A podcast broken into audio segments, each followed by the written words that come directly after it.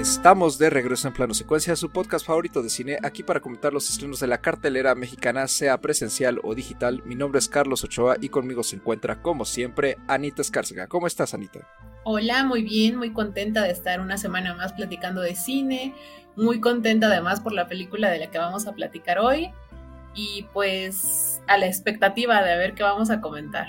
Yo creo que va a ser una charla muy muy enriquecedora y seguramente también Andy estará de acuerdo. Andrea Saucedo se encuentra en este panel también como siempre. ¿Cómo estás Andy? Hola, ¿qué tal? Muy bien. Qué gusto estar una vez más en este espacio en donde charlamos de cine y muy contenta también porque pues yo ya lo he mencionado, es, han sido semanas, al menos todo este inicio del año, muy productivo, ¿no? En términos de visionado y también hemos visto cosas muy, muy interesantes y creo que esta vez igual no es la excepción, ¿no? Vamos a, charlar de una película que creo que nos gustó a todos, pero ya veremos. Yo creo que estás en lo correcto y pues para cerrar el panel de esta noche, en esta ocasión nos vuelve a acompañar después de un rato Rebeca Jiménez Calero, que se une otra vez a Plano Secuencia. Rebeca, muchísimas gracias por estar aquí.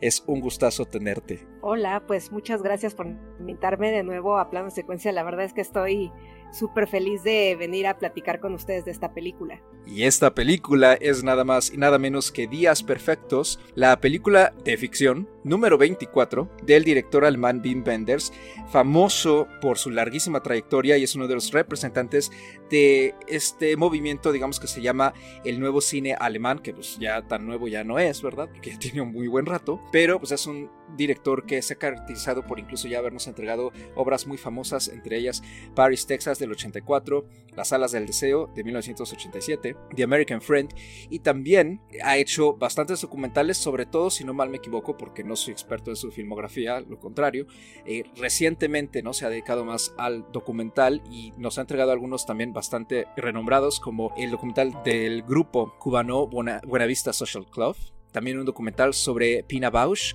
esta coreógrafa alemana muy famosa por su estilo de baile, en el 2011, titulado Pina justamente, y un documental llamado La sal de la tierra de hace 10 años, justo del 2014, sobre la vida y obra del fotógrafo Sebastián Salgado. En el caso de Días Perfectos, es una coproducción entre Japón y Alemania. De hecho, Japón es quien la mandó al Oscar para Mejor Película Internacional, donde está compitiendo con La Zona de Interés, La Sociedad de la Nieve, La Sala de Maestros y Yo Capitán. El elenco está conformado por Koji Yakusho, Tokio Emoto, Arisa Nakano, Aoi Yamada, Yumi Aso y Sayuri Ishikawa. La película tuvo su estreno en el Festival de Cannes de 2023, donde compitió por la Palma de Oro y se llevó el premio muy merecido a Mejor Actor y pues en general ha sido alabada por la crítica y también por buena parte de la audiencia, aunque también creo yo, y es lo que comentábamos un poquito antes de iniciar esta grabación, es de estas películas en las que pareciera ser, ¿no? Ese, digamos, comentario, ¿no? Que suele haber, de que no pasa gran cosa,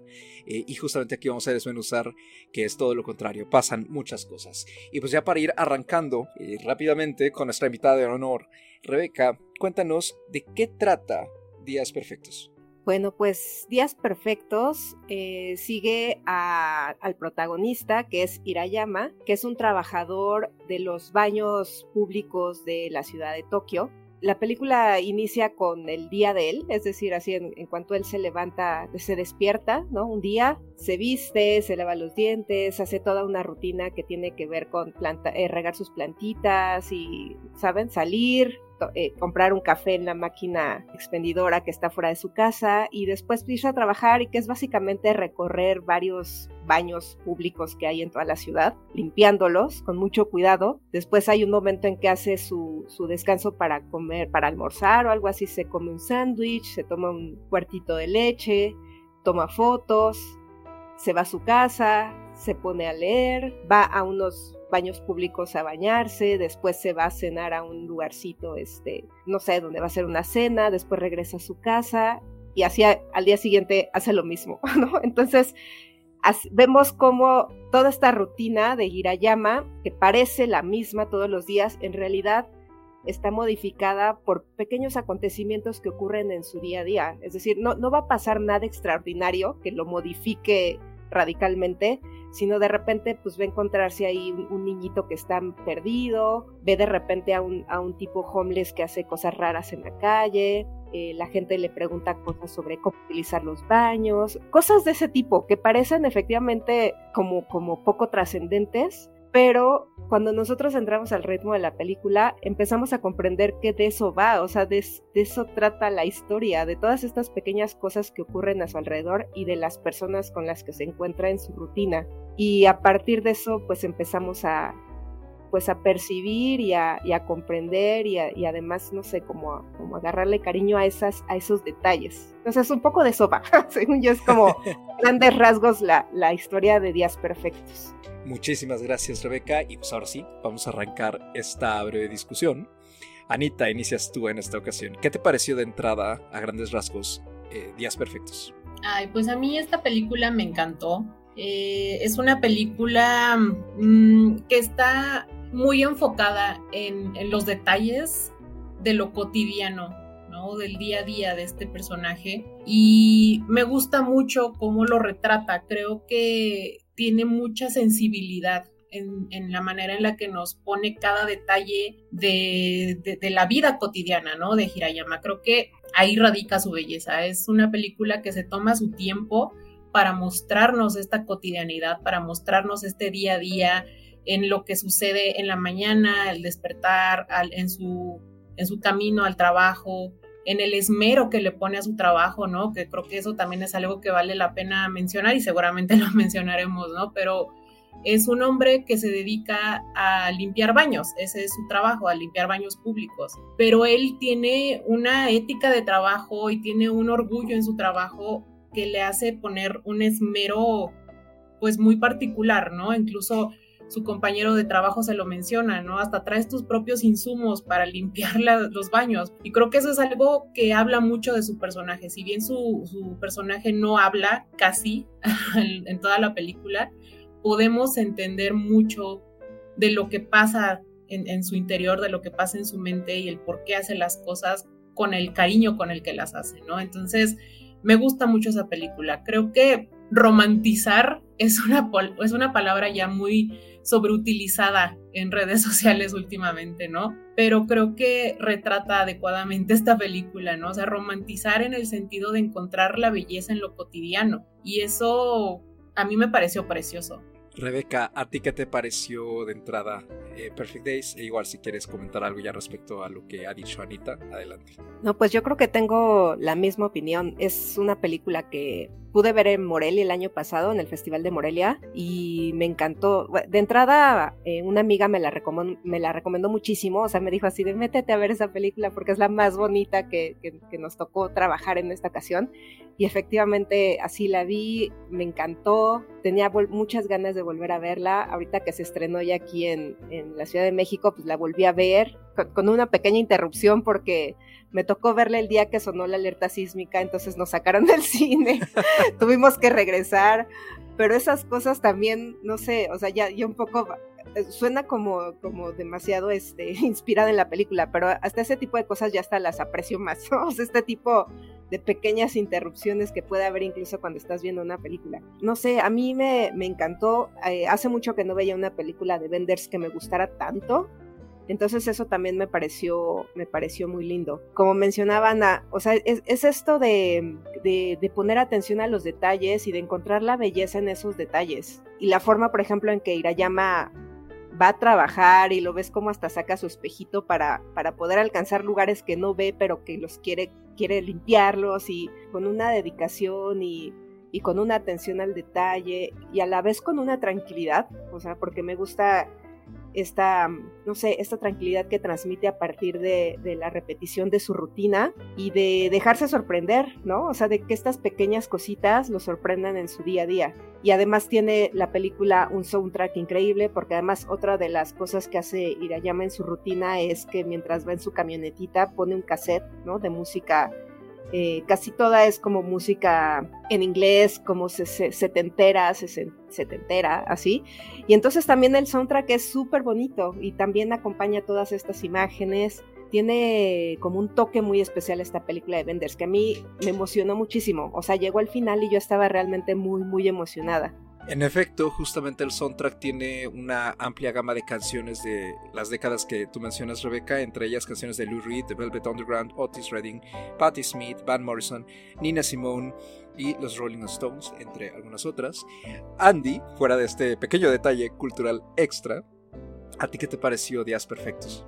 A mí me gustó mucho la película, eh, salí muy, muy emocionada de verla. Es una película que tiene mucho encanto, pero es un encanto distinto, es un encanto hacia la vida, es hacia lo como dicen, ¿no? Hacia los pequeños detalles, pero yo creo que es sobre todo como una reflexión del tiempo, ¿saben? O sea, a mí me pareció que nosotros las, las personas vivimos por momentos eh, importantes, ¿no? Los momentos en los que somos felices, en los que somos tristes, a, los mejor, a lo mejor los que tuvieron mayor impacto en, en nuestra vida pero el día a día también nos construye, ¿no? El, día a día es importante, eh, todos tenemos ciertas rutinas, todos hacemos cosas por la mañana, la tarde, la noche y esperamos a lo mejor del lunes a viernes hacemos algo y de sábado y domingo cambiar esa, esa rutina, ¿no?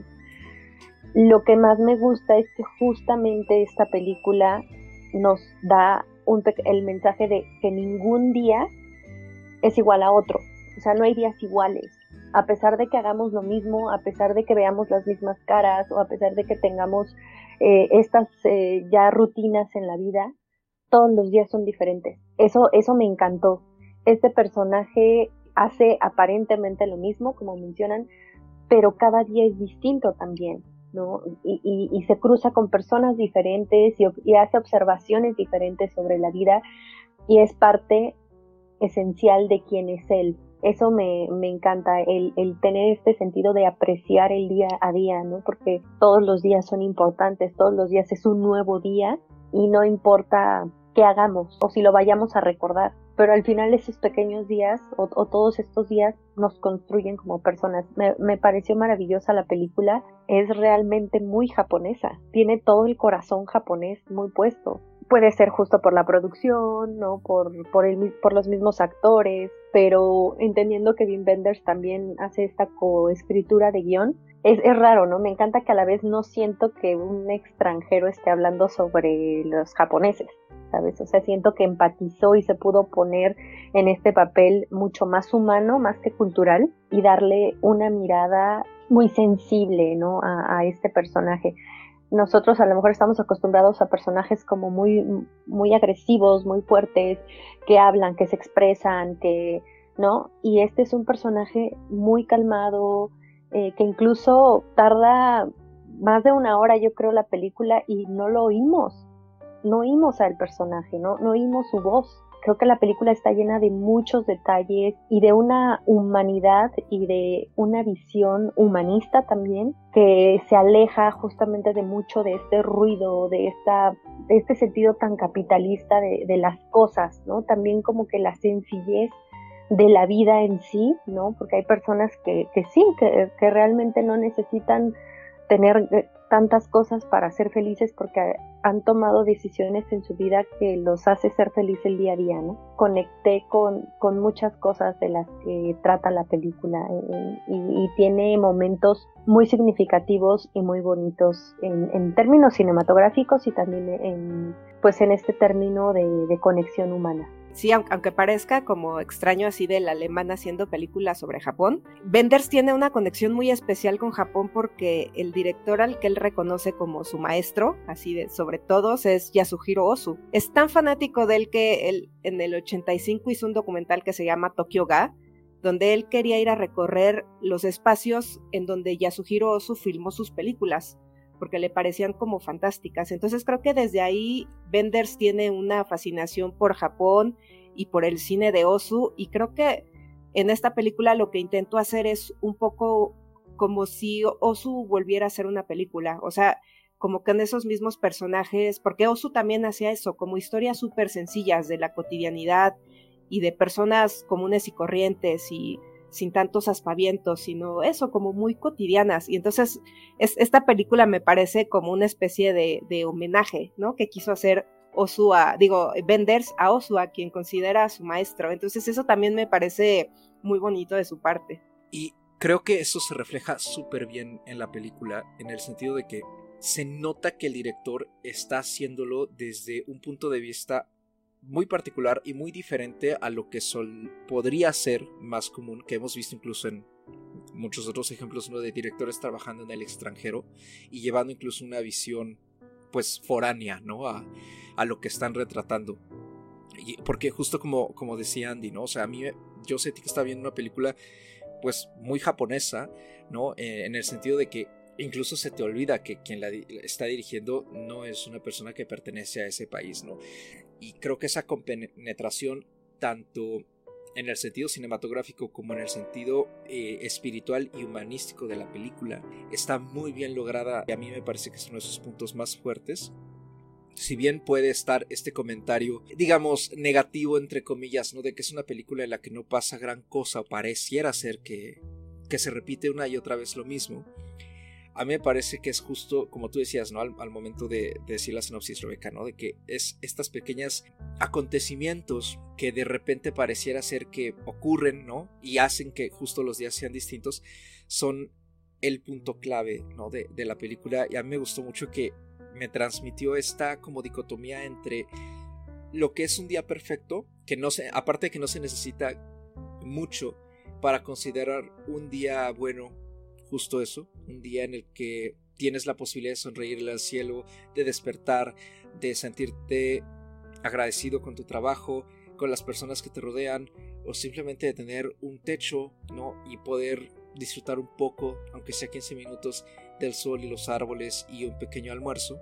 También me gusta que por el otro lado nos hace ver lo importante que es crear una rutina para nuestra identidad personal y cómo esas pequeñas interrupciones o momentos que la desfiguran un poco nos pueden meter en crisis. Y la manera en cómo gestionamos esas crisis para justamente poder continuar la rutina de la mejor forma posible, ¿no? Creo que aquí nuestro protagonista justamente hace eso.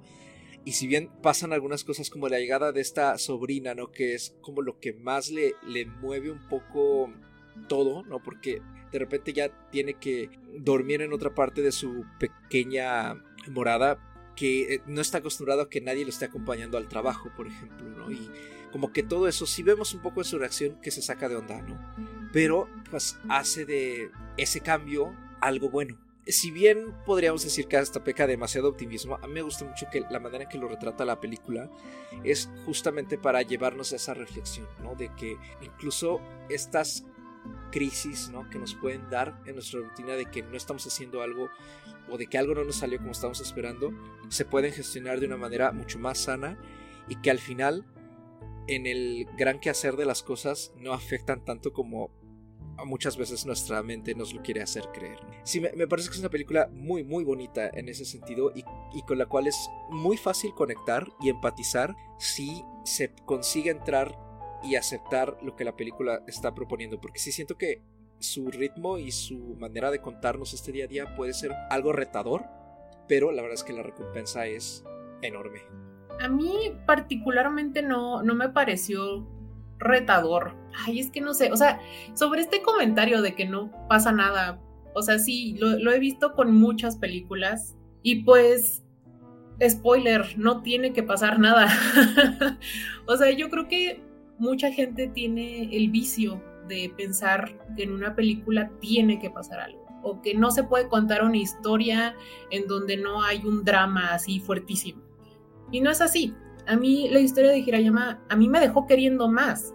Yo al final de la película quería seguir viéndolo, quería seguir acompañándolo en su día a día, quería seguir viendo qué libro le tocaba leer esta semana, las fotografías que le tomaba a los árboles, ¿no? O sea, Sabemos por, por ciertas cosas que pasan en la película con, con su hermana, una pequeña interacción que tiene, que él tiene un pasado, que no siempre se dedicó a lo mismo, se deja entrever quizás que viene de una familia, no sé, acomodada puede ser, y sabemos que él ha elegido conscientemente vivir esta vida, porque este es el ritmo de vida que a él le gusta. Y tiene esta película una forma de poetizar lo mundano, ¿no? Y de encontrar la belleza en todo lo que le rodea a este personaje. No como un método para evadir la realidad, sino como una forma de agradecer por las pequeñas alegrías de la vida. O sea, es un hombre que vive sin lujos materiales, porque él encuentra el lujo en ver sus plantas crecer, en ver la, vida, ¿no? Que, que cómo burbujea a su alrededor. Entonces, a mí la película me dejó con una sensación muy bonita. Yo me regresé a mi casa sonriendo, o sea, yo ese día de verdad estaba yo de lo más feliz, salí de la cineteca con una sonrisa en la cara. Es una película que he estado pensando mucho, ya la vi hace varios días y no la supero, o sea, no dejo de pensar en ella. Creo que es una película muy esperanzadora. También tiene algo que me parece muy lindo, o sea, a mí también no me, no me parece como una película eh, como tan difícil de entrar, pero porque siento que yo sí estoy como un poco acostumbrada y supongo que todos ustedes también a ver este tipo de cine que, entre comillas, no cuenta nada, ¿no? Yo sí entiendo que a lo mejor hay gente que le cueste un poco de trabajo porque, pues, no sé, están acostumbrados también a ver más cine más rápido, por así decirlo, pero lo que sí siento que tiene esta película es que es muy, eh, hace, o sea, es que podemos hacer empatía fácilmente con ella, porque si uno se sienta y se deja llevar, o sea, si, literal, si te pones flojito, la verdad es que empiezas a entrar en el ritmo de la película y te puedes identificar muy fácil con él, porque yo creo que el personaje de Irayama es un poco todos nosotros, en el, o sea, toda la gente que tenemos una rutina, ¿no? Entonces, si tú, si tú ves cómo él se levanta a la misma hora, hace las mismas cosas, se va a trabajar y luego regresa a su casa y todo, uno se puede identificar muy fácil con eso porque pues uno hace también lo mismo, ¿no? O quiero pensar que al igual la mayoría de nosotros nos podemos este, identificar con ese tipo de cosas y una vez que entramos con eso, a mí ya me parece así como como que ya te dejas llevar, o sea, es como una especie de río la película, ¿no? Una vez que ya te pones flojito y te pones a flotar, te puede dejar, o sea, te lleva y te lleva y te lleva y entonces ya como que el ritmo, como que el, flujo así de las ideas ya va llegando solito y te empapa y no sé, es como una sensación como calientita, como cálida, ¿no? La que, la que a mí me dejó la película. Porque efectivamente es, estas, estos pequeños encuentros, ¿no? La sobrina, compañero, eh, ¿cómo se llama? Takashi, ¿no? Y, y, el drama con la novia, la señora del, del lugarcito este donde va a comer, el ex esposo son cosas que van modificando su día a día, pero nunca se vuelven estos grandes dramas en donde él va a tener que tomar decisiones drásticas ni nada, ¿no? Son nada más estas pequeñas, estos pequeños cambios que hay eso como en sus rutinas. Y cuando uno ve eso, creo que también uno puede identificarse fácilmente con eso, porque creo que eso también nos puede pasar a nosotros. A lo mejor no lo habíamos notado. Y lo que me gusta de esta película es que a partir de verla, no sé si a ustedes les pasó, pero yo sí empiezo ya a notar ese tipo de cosas. O sea, a pesar de que yo también tengo así como una vida totalmente rutinaria, que además me encanta, creo que también por eso me gusta mucho la película, porque a mí yo soy fan de la rutina. Cuando veo la película y, veo todas estas cosas que me encuentra en su día a día, yo también me lo, me lo, pongo a hacer así un poco como un ejercicio personal, ¿no? Que dentro de mi rutina empiezo a buscar ese tipo de cositas. Y cuando las encuentro, este, me sacan una sonrisa y digo, ah, este día ya fue diferente por esta cosita, ¿no? Por esto que mencionan así de, las sombras, que nunca es la misma, ¿no? La sombra el, que se proyecta de los árboles nunca es la misma. Y esa idea, así de, de, ese pequeño detalle, me parece muy genial y de cómo podemos aplicarlo mucho a nuestras vidas. O sea, ese comentario sí lo he visto recurrente. O sea, de personas que dicen, es que yo ya como que me fijo en ciertas cositas que antes dabas por hecho. Y eso, no sé, me parece también una cosa bien hermosa de la película, que pueda uno aprender de ella comparto mucho. Creo que además la magia de esta película también radica en el personaje central en sí. Sí se siente muy humano, pero a la vez logra tener un desarrollo dentro de esta cotidianidad. Lo conocemos al final de la película y eso me parece maravilloso. Bueno, conocer en el periodo en el que lo estamos, como quien dice, observando, ¿no? Eh, o acompañándolo en su día a día, ¿no? Y probablemente no tengamos todas las respuestas del por qué, ¿no? Vive así o el por qué a lo mejor no, no, está tan cercano a su familia, o quién era antes de, a lo mejor, ¿no? De, de, ser la persona que, que va a, los baños y, los lava. O sea, pero eso también es importante, ¿no? ¿no? No necesariamente conocemos a una persona por su pasado, sino por, por lo que vemos en ese momento, ¿no? Por, por la persona que estamos siguiendo y a lo mejor en este sentido todos los cruces que tiene ¿no? con el chico que, que, lo ayuda en la limpieza o su compañero de trabajo.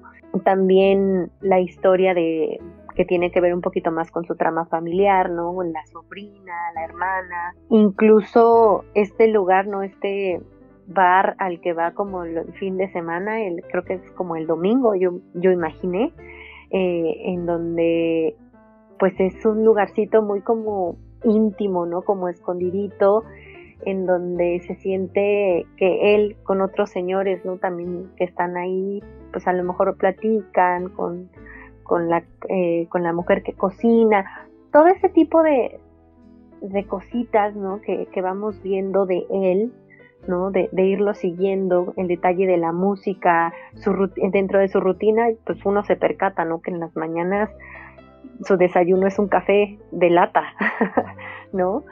Y no puede salir de su casa prácticamente si no riega las plantitas. Esta rutina que tiene él de tomar fotos y en cada fin de semana ir a revelarlas y ver con cuáles se queda y con cuáles no y, y bueno de una forma u otra archivarlas todo ese tipo de detalles hace que conozcamos a este personaje no y ya cuando tiene algunos diálogos más adelante en la película, incluso con su sobrina, ¿no?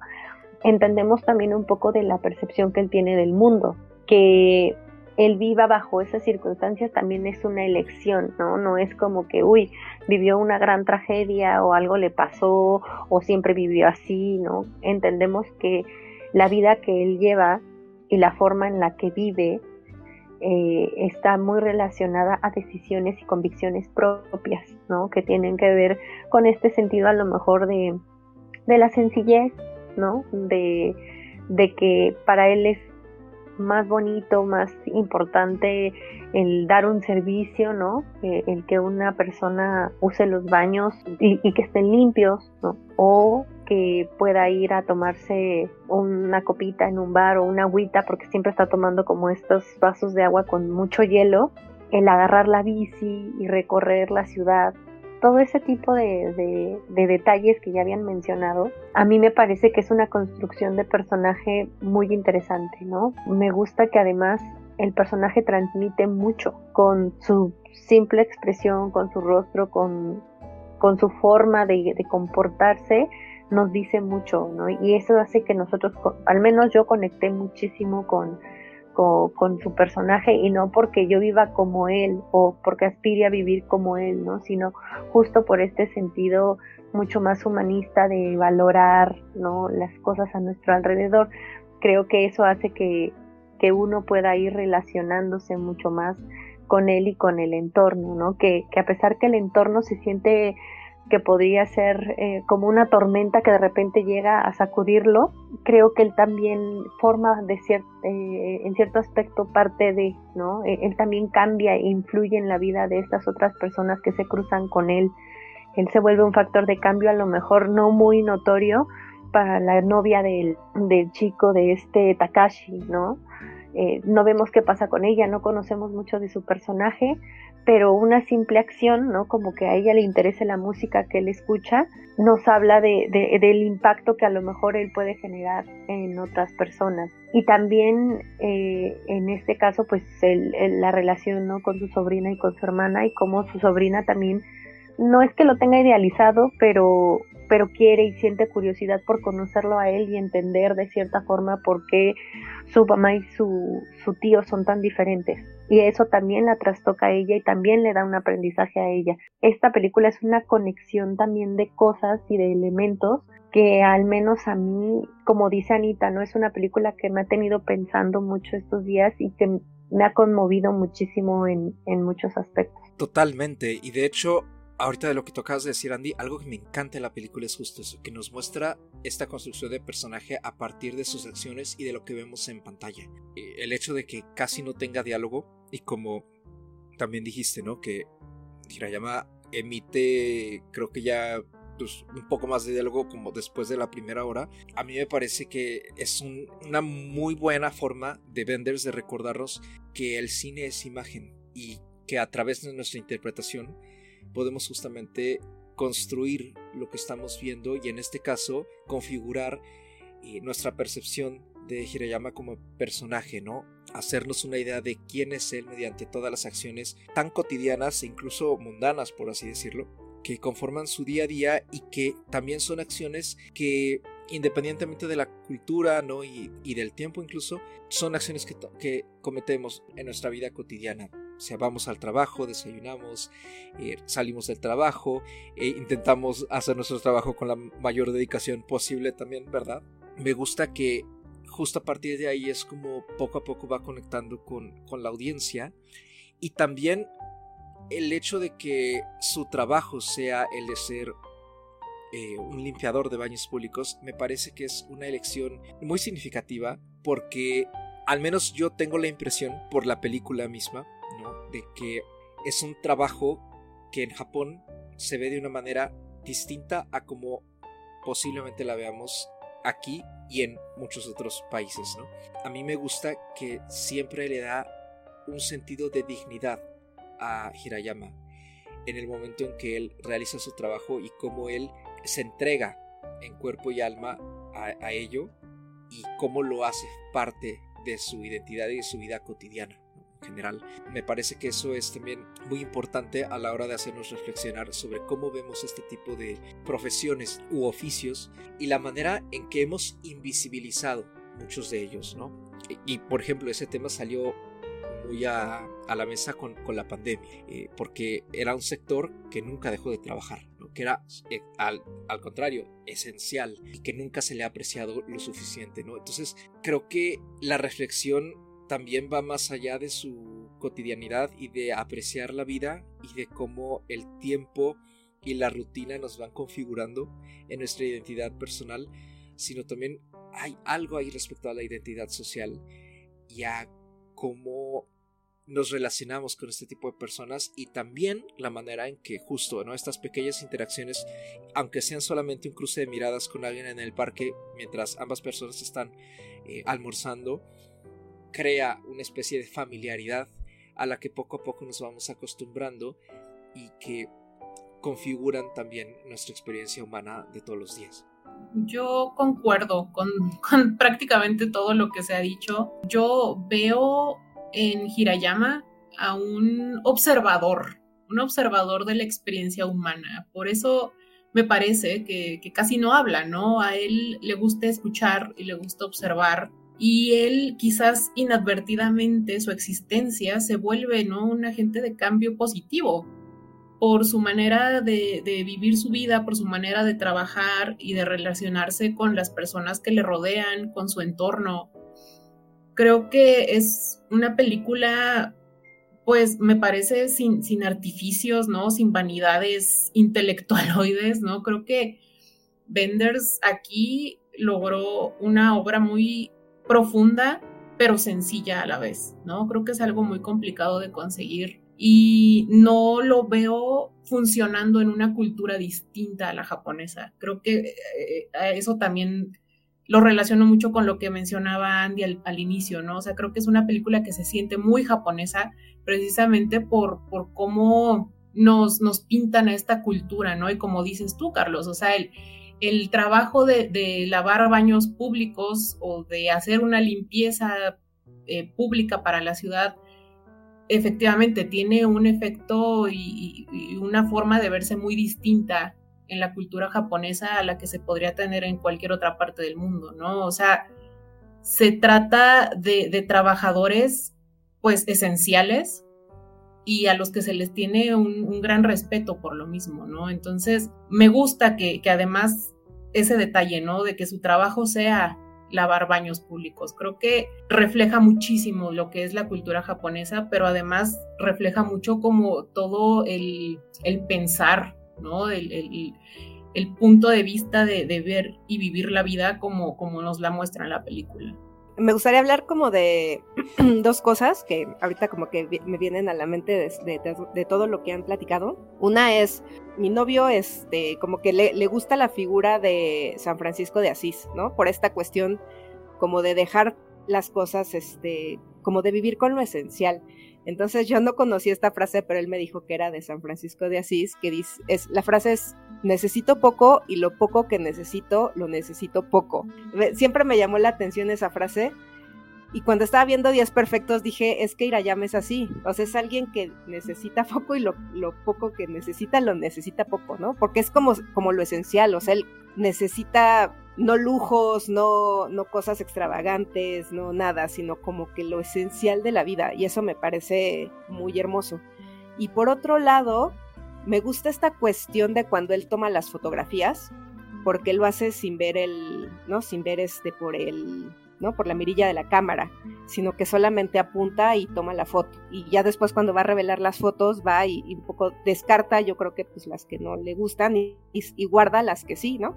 Nunca nos lo explican, o sea, nunca explica, no, sabemos cuál es su, su, método de curaduría, ¿no? Para quedarse con las, con las fotos que sí quiere, pero es esta cuestión como azarosa de, tomar una foto sin, sin ver qué estás tomando también me gusta mucho porque es algo que siento que eso es como muy de venders. O sea, venders creo que es también este observador que va viendo ese tipo de cosas y, y va tratando de, de, no sé, de estar atento a las cosas que incluso él no puede ver. Y es que me recordó también mucho a una película del que, que también es de mis favoritas, que es Historia de Lisboa.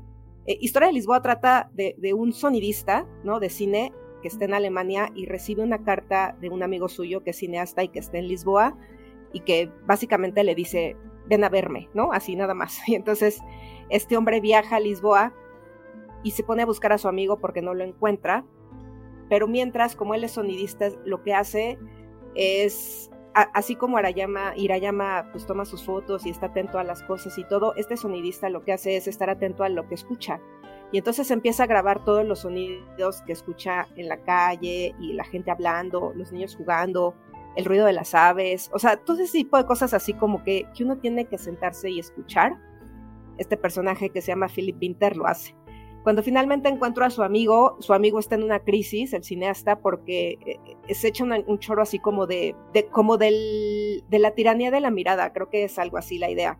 Y entonces lo que él ha empezado a hacer es a ponerles cámaras, videocámaras a niños en, en sus backpacks, ¿no? Y, decirles que se vayan así corriendo por la calle y hagan su vida y, y dejar que las cámaras graben sin que nadie esté viendo que se está registrando porque piensa que un poco ahí está la naturalidad, ¿no? De la mirada, o, más bien quitarse esa tiranía de la mirada que le llama.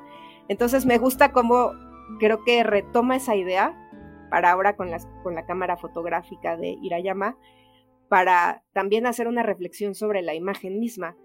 Y me gusta mucho también que en sus sueños, porque pues aquí también cuando vemos transcurrir los días, vemos el momento en que él sueña y sus sueños son como, como pequeñas películas en blanco y negro, ¿no? De los recuerdos que tuvo de ese día. Entonces, visualmente, eso de, de Benders también me gusta muchísimo. O sea, además de, de toda esta historia de este personaje y, de lo humanista y de todo eso, me parece que también tiene una propuesta de la imagen que es muy interesante y que, y que ha venido desarrollando desde hace muchos años. Entonces, es, por esa parte también me emocionó mucho. Sí, creo que que en términos de, esa, de, lo que comenta eh, Rebeca, a mí también me llamó mucho la atención que justamente sí se siente este, este enfoque mm, documentalista, ¿no? Contarnos esta historia de una forma tan que fluye, ¿no? Porque al final, aunque nos está contando eh, la cotidianidad, también sabe hacer estas variaciones entre lo que es importante de la rutina, eh, qué cambia, qué se repite, ¿no? Y me gusta eh, en, ese sentido que sí siento que estoy viendo realmente a una persona, ¿no? No, no, no se siente tanto la ficción, se siente mucho más mucho más real, mucho más cercano, ¿no? No, solo por las tomas que pueda tener eh, la cámara, ¿no? Que a veces se queda fija, ¿no? Mientras lo vemos que se despierta y dobla sus cobijas, ¿no? o estos acercamientos que hay hacia los objetos que, que él siempre guarda, ¿no? Eh, su cartera, las llaves, todo ese tipo de, de trabajo que hay en ese detalle en términos visuales es, es, interesante porque sabe mezclar, ¿no? Justamente esta visión documentalista con esta visión mucho más de ficción, pero se siente muy natural, se siente que, que uno fluye, que uno, como decía yo también, ¿no?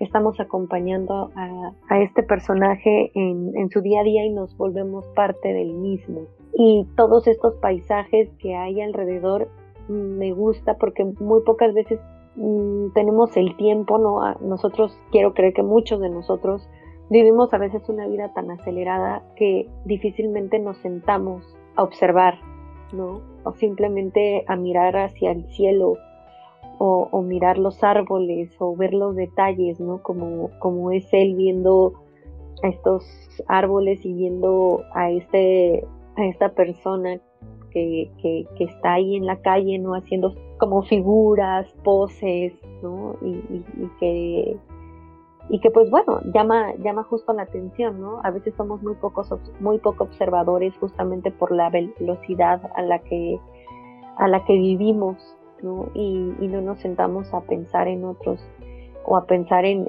el mundo en general, ¿no? En, lo que estamos viendo. Incluso cuando ve esta plantita, ¿no?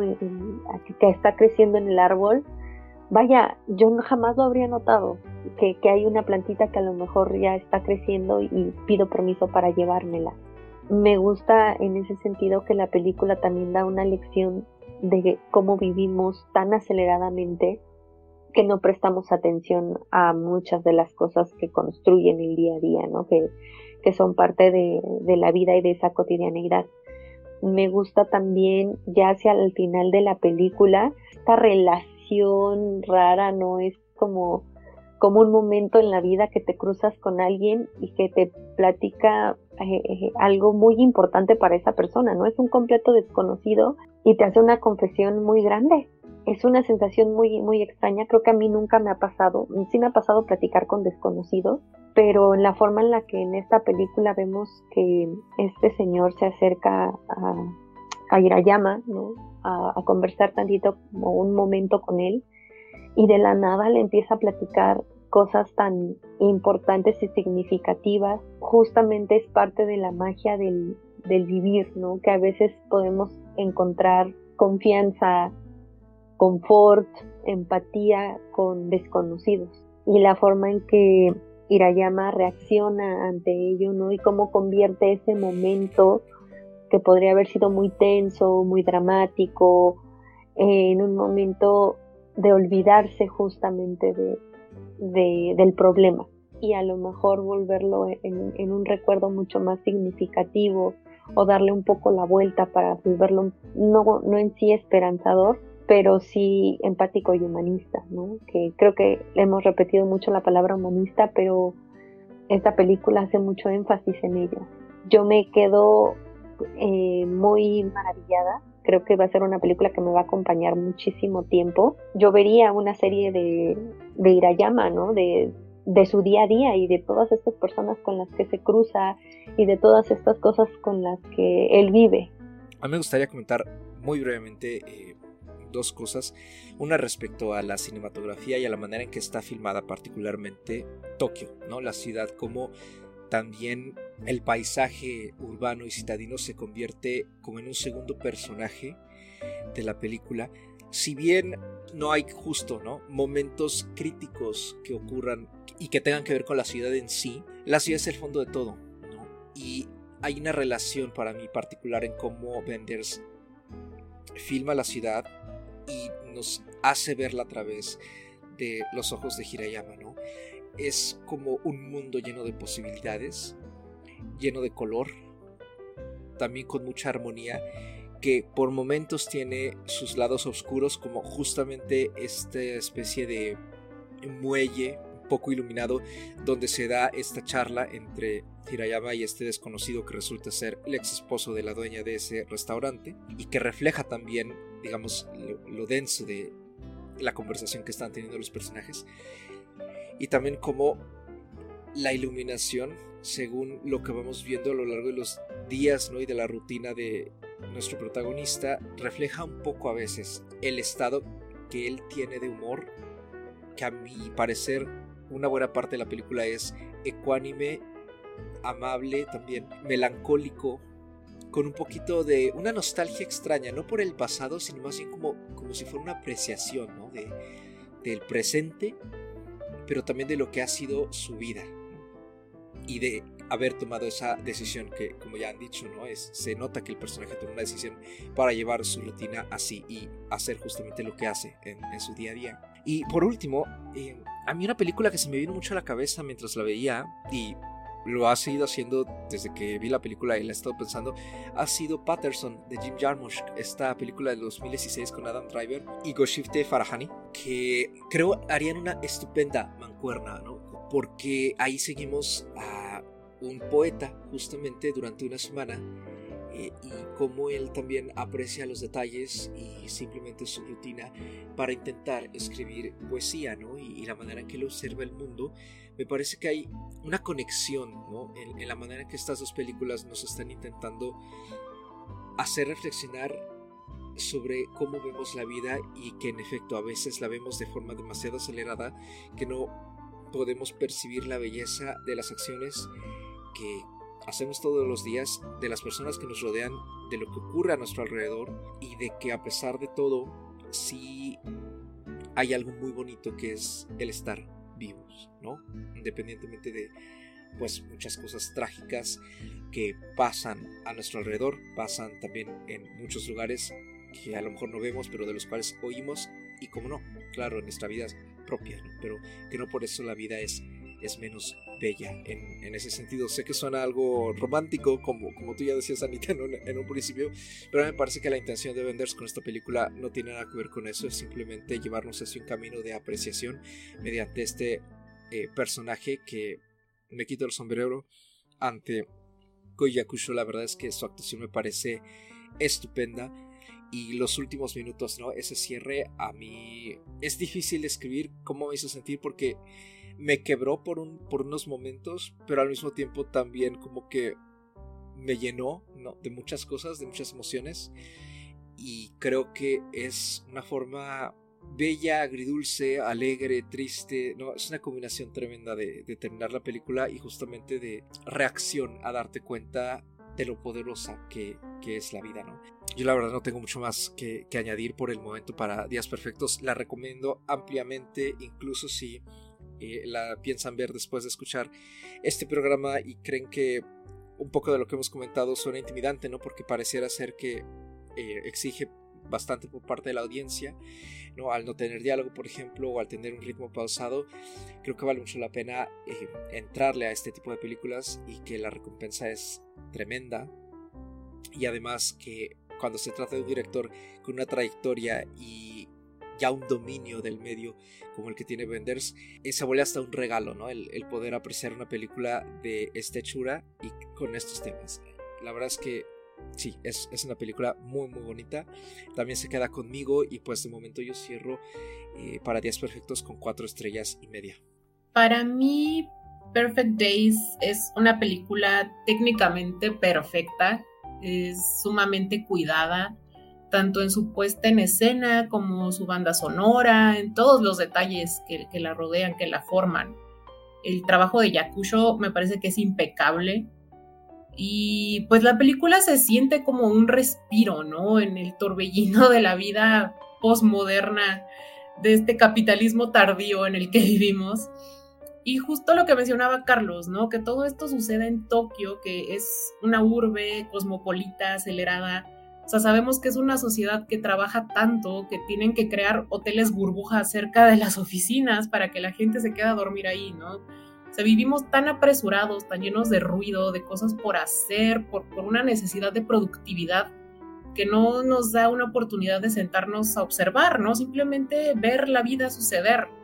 Y creo que si con algo me quedo de esta película es justo eso, ¿no? El recordarme, el hacerme el espacio de hacer eso, de tratar de encontrar la belleza en lo cotidiano, en lo mundano. Y creo que sí me ha pasado. O sea, como contaba Rebeca hace un ratito, yo me doy cuenta también ahora de que de estas cosas pequeñas, ¿no? Que suceden a mi alrededor, que me hacen sonreír y hasta me pueden hacer el día, ¿no?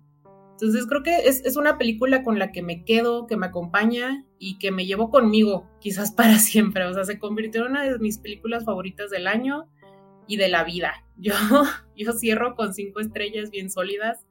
Ya quiero repetirla, ya quiero adquirirla y guardarla para siempre en mi corazoncito y la, la recomiendo muchísimo. yo también con el mismo ánimo que ustedes, también me gustaría resaltar una cosa que me pareció bien bonita, que Irayama, pues toda su música la escucha en, en cassettes, ¿no? Y sus libros son libros, libros, ¿no? O sea, creo que toda la película tiene una cosa como muy análoga y eso me gustó, porque a pesar de que estamos en Tokio, no sé si a ustedes les pasa, pero yo siento que, por ejemplo, cuando veo cualquier eh, audiovisual que está ubicado en Tokio, pasan estas calles, este crucero en donde se ven millones de personas cruzando de un lado para otro y mientras alrededor hay edificios con pantallas y luces y imágenes y así como todo muy, este, no es muy acelerado. Y creo que Venders decidió hacer todo lo contrario si acaso salen por ahí dos teléfonos celulares, ¿no? El de, el de su sobrina cuando él llega, creo que su sobrina está viendo su celular, pero solamente se ve ese momento, o sea, ni siquiera se ve que es una chica que esté todo el tiempo ahí. Y también Takashi en algún momento está limpiando el baño y está con el celular en la otra mano, ¿no? Pero fuera como de esos, de esos pequeñas apariciones de tecnología, creo que toda la película trata de dejar fuera todo eso. Entonces, a pesar de que sí se ven como estas grandes distribuidores viales, ¿no? Mientras este Irayama se, se traslada de un lugar a otro, no estamos viendo este Tokio completamente pues veloz y, y, lleno de imágenes y de pantallas y de gente corriendo para todos lados. Es una cosa más tranquila y más análoga. Y por eso me gusta que, que Venders haya decidido hacerla de esa manera, porque creo que su historia merecía justo ese tipo de tratamiento. Y yo también, este, yo sí le pongo también cinco estrellas. Fue mi película favorita del año pasado. Como la vi en Morelia, la, metí en mi lista del año pasado así como la favorita. Desde que la vi dije, esta película va a ser la que, o sea, va a estar en el número uno.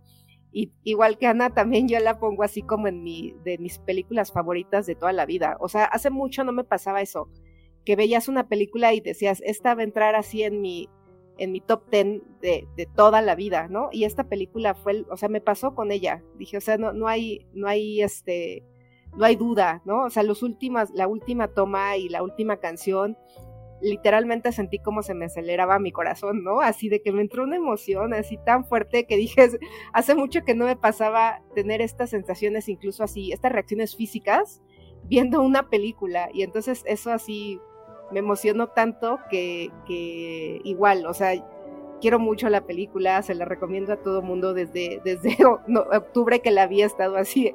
Tienes unos minutos para hablar de Perfect Days, o sea, hablan así como testigo de Jehová. Y no sé, yo estoy como, como muy contenta con ella. Eh, ojalá cuando la suban a movie seguro la voy a ver otra vez.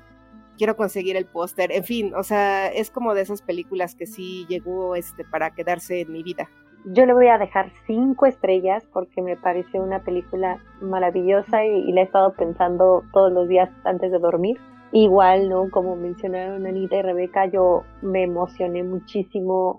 Creo que también es una película que va a hacer diferencia e impacto en, en mi vida y con la que me voy a quedar por mucho tiempo y probablemente siempre aparezca por ahí igual en mis listas creo que, es importante que las personas se sigan acercando a un cine diferente. Va mucho más allá, ¿no? De, del idioma, de la cultura, del cine en sí, ¿no? Es ver eh, retratos humanos, ver eh, directores, ¿no? Que también asumen retos y que cuentan historias y que pueden tener una sensibilidad única para contar estas historias. Entonces, esta película es de esas películas que trascienden muchos aspectos y que se recomienda justo, ¿no? Para sacarnos de toda esta, de todo este ruido que tenemos también de cine, que tenemos de imagen, de sonido, de películas, ¿no? Que nos llegan acarretonadas y no es queja, ¿no? Nos encanta al menos a los que estamos, creo yo, en este panel, pero también a veces sirve un poco, ¿no? Como en esta película, dejar de acelerarnos con tanta producción audiovisual y sentarnos a contemplar un poco más este tipo de, de trabajos mucho más reflexivos, ¿no? Mucho más de la vida y acercarnos también a este, a este otro cine, ¿no? Y pues con esto termina esta breve discusión de Días Perfectos, que en efecto, como ya hemos mencionado, va a estar en movie. Eh, si terminó estrenándose como a mediados de febrero en cine, probablemente termine ahí a mediados de abril, ¿no? Finales de abril. Y al momento en el que sale este programa continuará todavía con varias funciones, esperemos, en el circuito alterno. Nos queda nada más la recomendación de este episodio que le corresponde a nuestra invitada de honor. Y pues, Rebeca, ¿qué le traes a nuestra audiencia que no se pueden perder en estos días? Pues eh, les quiero recomendar una miniserie que yo he estado viendo en estos días, que está en Amazon Prime. Se llama Expatriadas eh, o Expats, ¿no? La, la, miniserie que me parece que van a ser seis episodios. Está eh, creada, dirigida por Lulu Wang, una directora que me gusta mucho, una película que ella hizo eh, que se llama The Farewell, que es muy linda. Y en esta ocasión, eh, pues tuvo la oportunidad de desarrollar esta miniserie que está basada en un libro que se llama igual, Expats, y está protagonizada por Nicole Kidman. Y trata sobre tres mujeres eh, estadounidenses que están viviendo como expatriadas en Hong Kong, ¿no? Por diversas razones pero las tres están unidas debido a una tragedia que le ocurre a una de ellas, que pues no les voy a contar porque pues tienen que verla. Y de eso trata. Es uno de esos dramas intensos protagonizados por Nicole Kidman, ya saben que ella es como muy de ese estilo, pero eh, es, muy, no sé, es bien interesante, es intensa. Eh, Lulu Wang me parece que lo hace muy bien dirigiendo a, todo un este elenco principalmente femenino, las, las tres protagonistas. Yo voy ahorita a la mitad, voy a ver en qué, en qué termina. Creo que Amazon Prime no, no, le da mucha, mucha publicidad a sus series y esta me parece que vale la pena. Entonces, si entran, por ahí está y, bueno, esa es mi recomendación. Muchísimas gracias, Rebeca. En efecto, sí, esa serie creo que no, no se le ha hecho desafortunadamente tanta difusión, pero no recordaba que está en manos de, de Lulu Wang. Y sí, The Farewell es una muy bonita película, lástima que no llegó a México ni como estreno en salas, ni creo que tampoco como estreno en streaming, o al menos nunca ha aparecido en, ninguna de las eh, plataformas eh, principales, ¿no? O de las que más eh, tienen distribución aquí en, la República Mexicana. Pero pues si pueden encontrarla en algún lado por ahí de medios alternativos, échenle un ojo también para que se le echen en mancuerna junto con Expats. Con eso nos vamos. ¿Dónde nos pueden encontrar, Anita? A mí me pueden encontrar ya sea en Twitter, en ex Twitter o en Instagram como arroba animalceluloide. Ya saben que yo no tengo nada más que hacer y ahí me encuentran siempre. Y si quieren seguir mi visionado de películas, en Letterboxd me encuentran como Ana Escarcega. A mí me pueden encontrar en ex Twitter o en Instagram como arroba Andrea Patme. Ahí me encuentro compartiendo contenido diverso. En estos momentos no tanto por eh, temas con ex Twitter pero siempre son bien recibidos sus comentarios, sugerencias, eh, dudas e incluso eh, otras recomendaciones que han pedido. En el caso de mi visionado en Letterbox me encuentran como Patmi con Y y eh, ahí ya podrán encontrar esta hermosa película de Días Perfectos en lo mejor de mi listado del 2024. Rebeca, a ti donde te podemos encontrar y pues muchísimas gracias por haber estado aquí en este panel. Es un gustazo tenerte y te vamos a llevar muy pronto otra vez. Así que cuéntanos, ¿dónde puedes seguir nuestra audiencia? No, pues antes que nada, muchas gracias por invitarme. La verdad es que me la pasé increíble hablando de esta película. Y a mí me encuentran en, en Twitter y en Instagram y en Letterboxd como Rebeca JC. Perfecto. Y a mí me encuentran en ex Twitter y en Letterboxd como arroba mrcarlos8 dígito y una A minúscula. Ya saben, hay comentarios sobre cine, libros, música, la vida y demás. Son bienvenidos o bloqueados según sea el caso. Este programa, como el resto, lo pueden encontrar en su plataforma de podcasting preferida y también pueden encontrarnos en Instagram como plano secuencia-podcast donde pueden dejarnos comentarios, quejas, sugerencias, dudas, confesiones, traumas y demás. Sigan disfrutando de la oferta que hay tanto en salas como en casita y como siempre nos escuchamos en una nueva emisión cada viernes. Gracias, cuídense mucho y hasta la próxima.